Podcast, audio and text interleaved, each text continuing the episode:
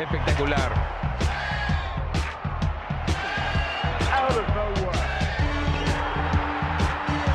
¡Lo logró! Rafa Nadal obtiene su segundo título en Australia y se convierte en el más... Bienvenidos a todos a Tenis Piochas, un podcast de tres grandes amigos y fanáticos del tenis. Hoy con equipo bastante corto, de- del equipo tal cual de Tenis Piochas, nada más estoy yo, Jor aquí saludándolos y hoy traemos a, a un fiel amigo y fiel seguidor del podcast, mi hermano, eh, que regresa ya al, podcast después de, de unos meses, tuvimos ahí que negociar en la administración y todo, pero aquí está de vuelta y nos está echando la mano aprovechando que, que Lalo y Rulo andan fuera. Pero bueno, eh, vamos a platicar un poco de Roland Garros, de la hazaña de Rafa Nadal. Pero primero que nada, pues bienvenido Alan, ¿cómo estás? ¿Qué onda, Jorge? Muy bien, muchas gracias. Gracias por la invitación. Y sí, ya por fin me llegaron al precio. Eh, tuvo que pasar esto de que no estuvieran ni Lalo ni Rulo acá y ya con el sueldo de los dos ya, ya llegamos al precio. Entonces, por acá andamos, acá andamos. Y, y pues sí, un- un minuto de silencio por, por lo que fue Rulo en este podcast, ¿no? Porque creo que ya van, ¿cuántos strikes? Como 14 con él. Lalo, Lalo le damos chance, Lalo le damos chance porque sí, va y hace eh, coberturas y todo, pero lo, de Raúl ya es algo patético. La verdad ya es, es falta de interés, ya no hay nada. Entonces, pues muchas gracias Raúl por cederme tu lugar. Ahorita ya estoy negociando con Jorge temas administrativos, el merch creo que ya lo voy a llevar yo, ya estamos viendo roles nuevos, pero aquí andamos con todo el gusto. Sí, no, lo de Rulo ya bastante triste, ya van como, ya, perdimos la cuenta un poco de los strikes, pero, pero sí, un, un placer tenerte aquí de vuelta y pues let's deep dive directo a Roland Garros, ¿no? Eh, Rafael Nadal nuevamente rompiendo historia, ya tiene 22 Grand Slams, dejando atrás a Djokovic y Federer con 20. Y puta, ahora sí que está como, como dicen ahí, como, como los vinos, ¿no? O sea, va creciendo con la edad y se va volviendo mejor. Impresionante lo de, lo de Nadal, le gana a Casper Ruth la final, bastante fácil. Tristemente, eh, saben que, que a mí me gusta mucho Casper Ruth. Sí, nunca tuve así la esperanza de que iba a ganar Casper Ruth, pero mínimo pensé que le iba a sacar un set o, o estar un poco maretado el partido. Acabó siendo 6-3, 6-3, 6-0. Creo que no, no habíamos visto un, un bagel en la final en Grand Slam hace mucho tiempo. Pero, puta, ¿qué decir de Nadal, no? O sea, la verdad es que fueron saliendo puros stats en, la- el fin de semana. La verdad es que es impresionante. Hay un, uno, un stat así muy rápido y como que divertido, digamos, es que en ju- 5 de junio del 2005 gana su Roland Garros número 1 y el 5 de junio 2022 gana su Roland Garros número 14. Entonces, eso es literal la, definición perfecta de, un atleta perseverante, un atleta disciplinado, un atleta fuera de serie, ¿no? La verdad es que siempre lo hemos dicho y, especialmente Lalo lo dice mucho que pocos atletas lideran eh, como que su, deporte o su, digamos, eh, localía como Nadal en Roland Garros, ¿no? O sea, es prácticamente su casa, es, es increíble cómo venía el güey algo jodido también, o sea, venía lesionado y demás, pero con todo y todo acaba ganando. En cuartos le gana a Djokovic, en semis le gana a Zverev, obviamente ahí con un asterisco, y ahorita te, te, cedo la palabra que sé que te gusta bastante Zverev, Alan, pero con un asterisco porque acaba siendo un, un retiro y una lesión bastante fuerte. Y en la final, pues ya se enfrenta a un Casper Ruth que yo creo que tuvo suerte ahí, ahí de su lado del draw, porque pues no, no tuvo rivales tan difíciles en, en, su camino. Le ganó a, a Silic en la semi, que también como que revivió un poquito en este torneo. Y, y pues sí, básicamente eh, es eso. Creo que la verdad es que no, no, no encontramos las suficientes palabras para, para, escribir a Nadal. Obviamente se nos van a ir ocurriendo y todo, pero, pero bueno, ¿tú qué, qué opinas de la final, de la semi, de Zverev? ¿Cómo, cómo, supongo que estás bastante triste que Zverev va a estar fuera del tour un rato.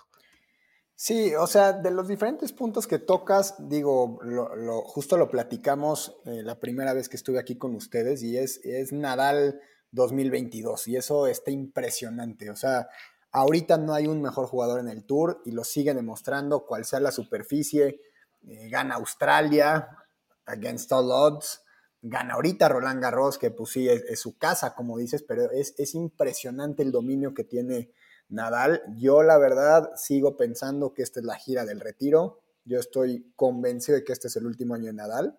A ver, a ver, a ver, ah, te, voy a interrumpir ahí porque hubo mucha controversia en el, en el, en el grupo y en, con nuestros seguidores de, ese comentario que, dije yo eh, on behalf tuyo, que decías que, que tú decías, creo, que lo platicamos fuera del aire, que Roland Garros era su último torneo. No, no sé si, si lo, sostén, lo sostienes ese, statement o, si lo cambias o qué onda.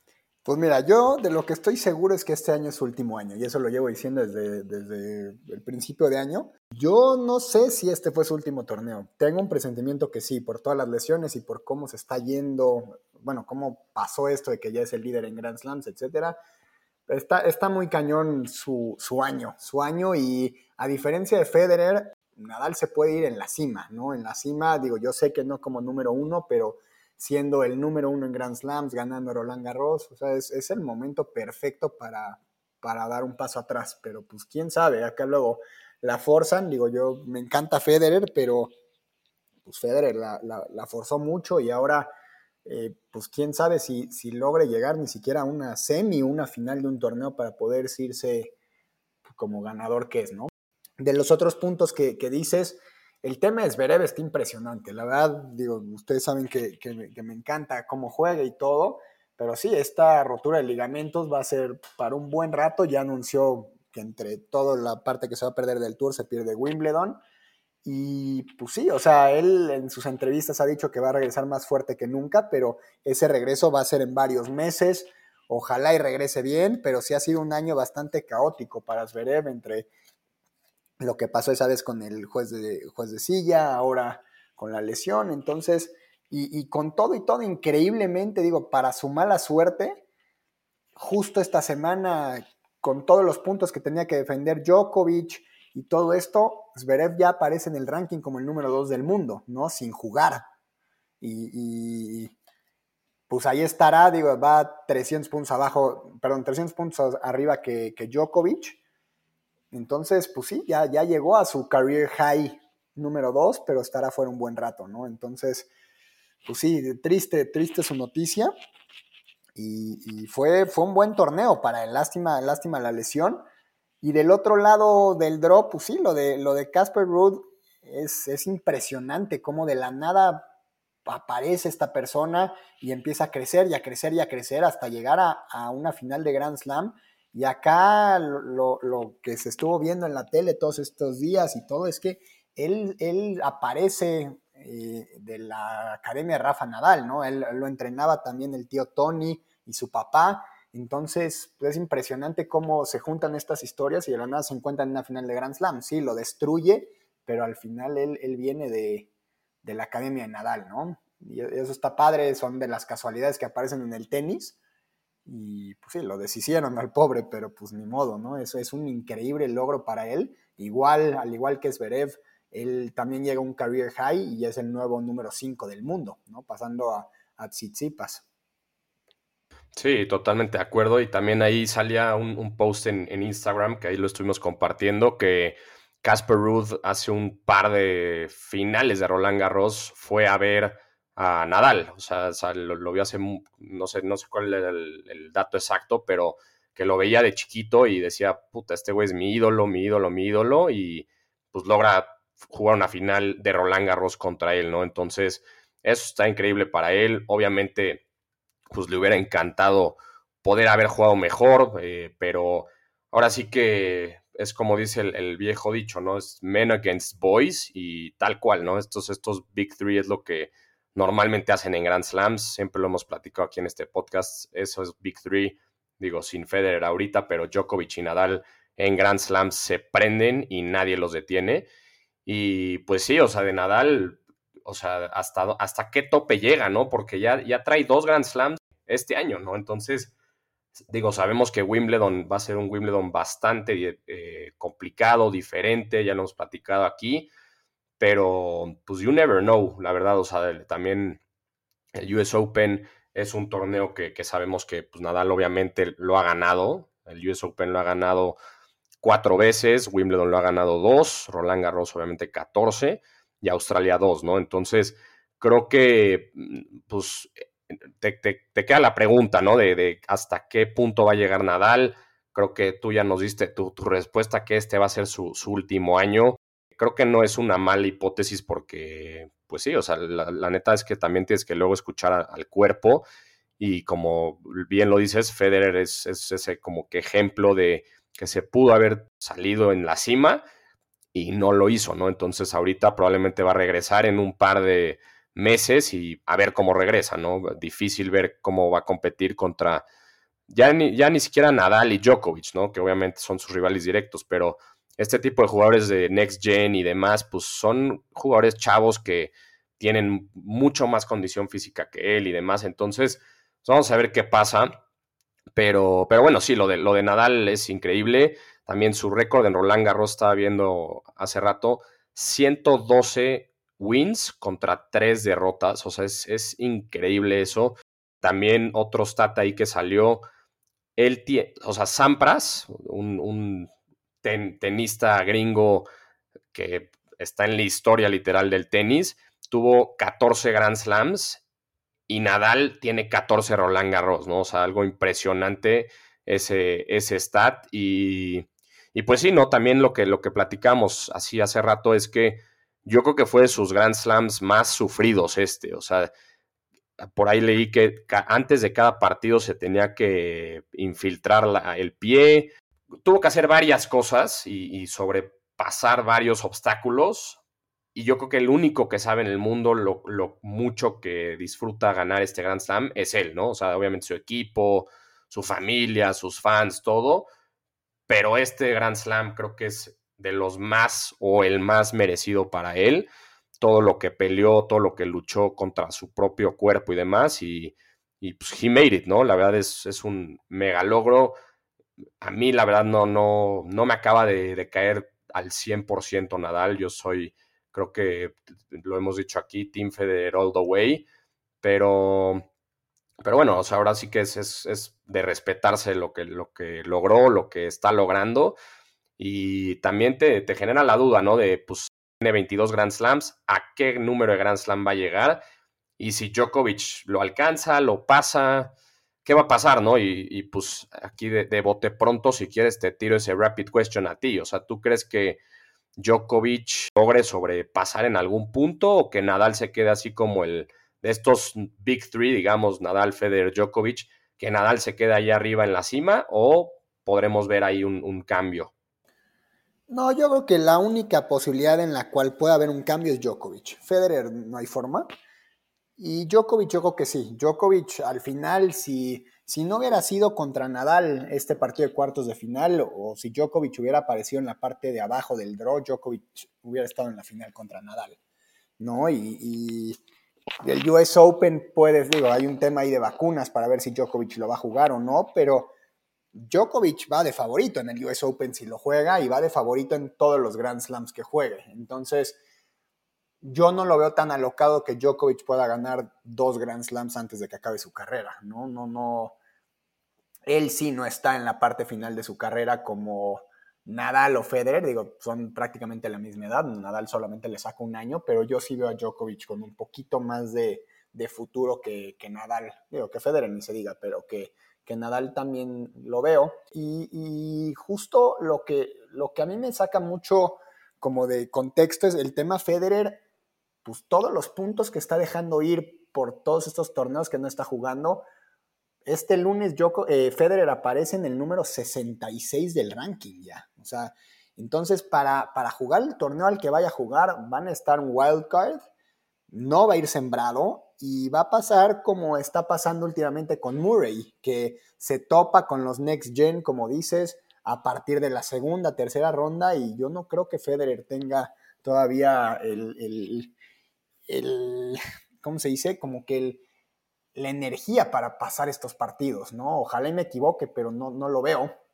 Y seguirá bajando en el ranking hasta que decida jugar. Mismo caso, Murray está ahí en el 63, que es el, prácticamente el mismo caso. Y justo también ahí por ahí está Kirgios en el número 70, que hasta ahí ha bajado. Y justo Kirgios hace su regreso al Tour esta semana, después de, no haber jugado dos meses, ¿no? Él dejó de jugar en abril y ahorita regresa fuerte.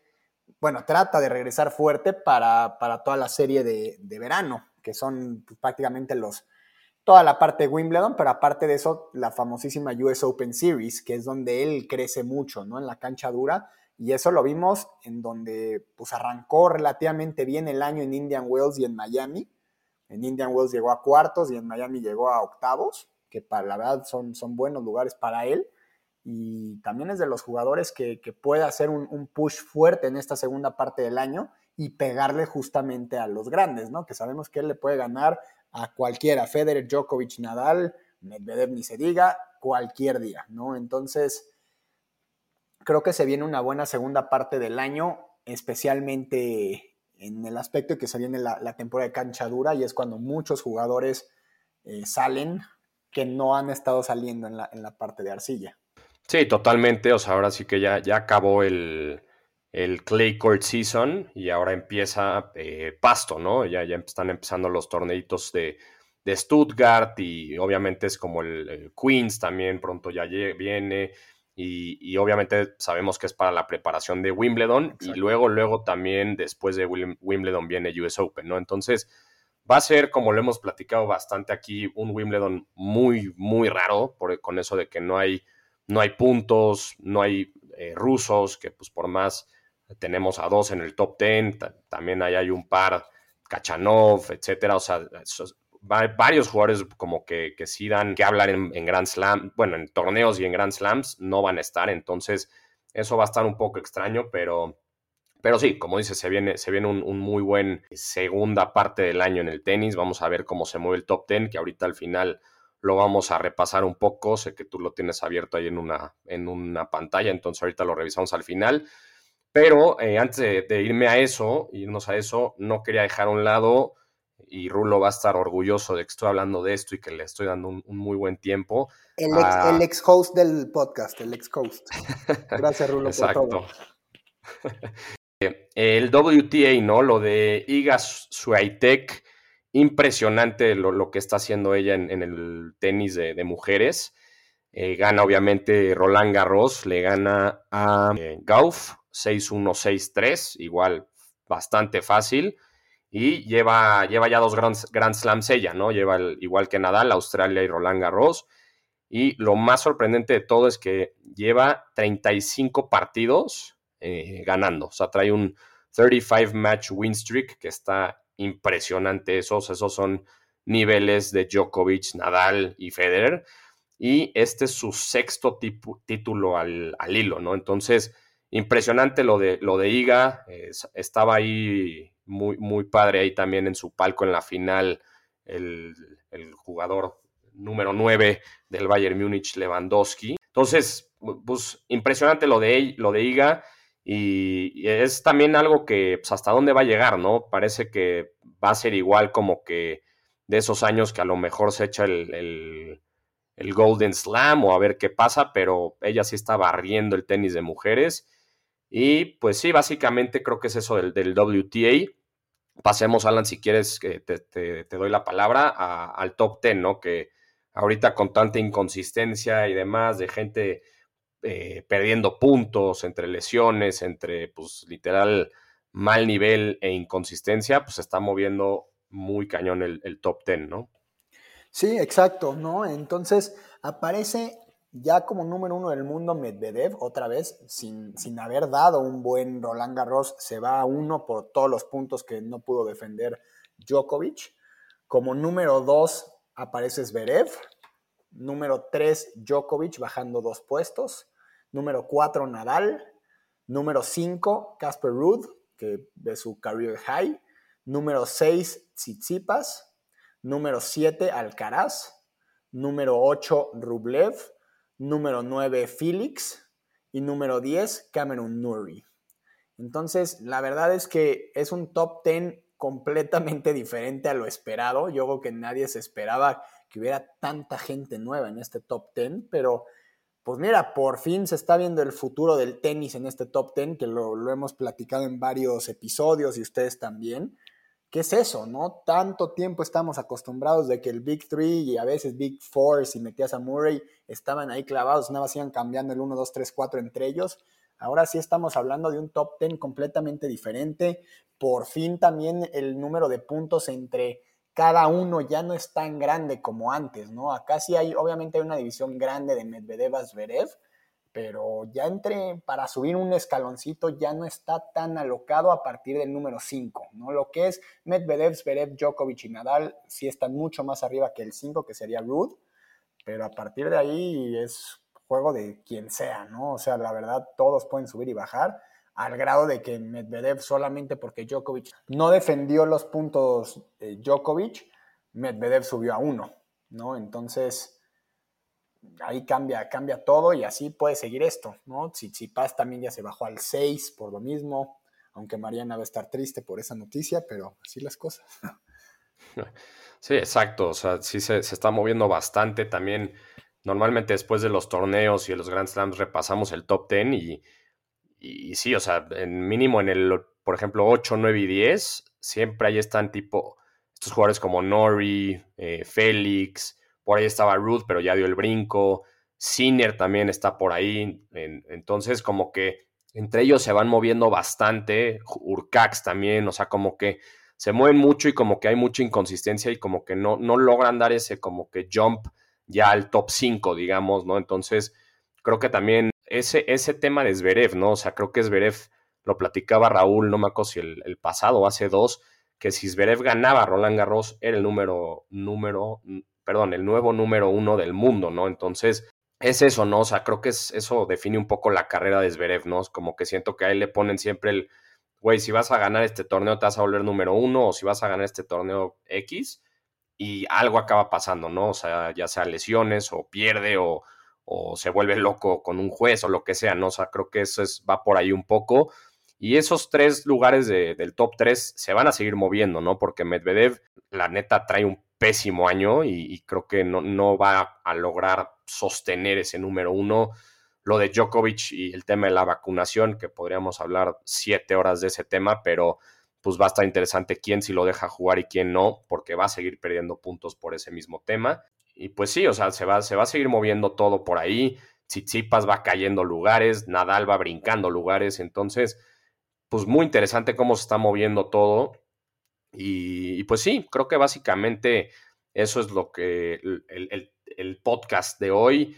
También algo interesante que salió antes de la final de, de Roland Garros es que Nadal decía literal que él preferiría perder la final de Roland Garros para tener un nuevo pie, literal. O sea, que, ha sufrido tanto con, esta lesión del pie que estaría dispuesto a perder esa final por, por curarse, ¿no? Creo que ahorita ya habiendo, habiendo ganado el Roland Garros, Chance se retractaría un poco con eso que dijo, pero, pero muy interesante, ¿no? A ver si no se, no sé, no estoy seguro si ya confirmó o si lo, o sea, si es un rumor bastante fuerte que no va a jugar eh, Wimbledon y creo que eso va, va, a pasar mucho con varios jugadores, como no hay puntos, no van a jugar, entonces van a aprovechar como que ese, ese break, digamos, para llegar fuerte al, al US Open, ¿no? Entonces, a ver qué pasa por ahí, vamos a, seguirlos, seguirlos teniendo al pendiente de, los torneos ahorita en pasto y, pues de todo, ¿no? Eh, la siguiente semana ya, ya, tendremos de vuelta,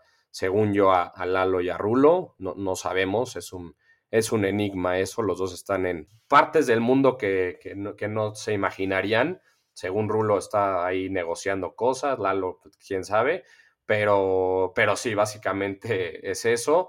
Y pues nada, Alan, muchas gracias eh, por estar acá y ojalá pues te tengamos pronto por acá, ¿no? No, no tiene que ser, si no vienen alguno de ellos dos tenerte, podemos hablar los cuatro sin tema alguno y, y ya listo, básicamente es eso.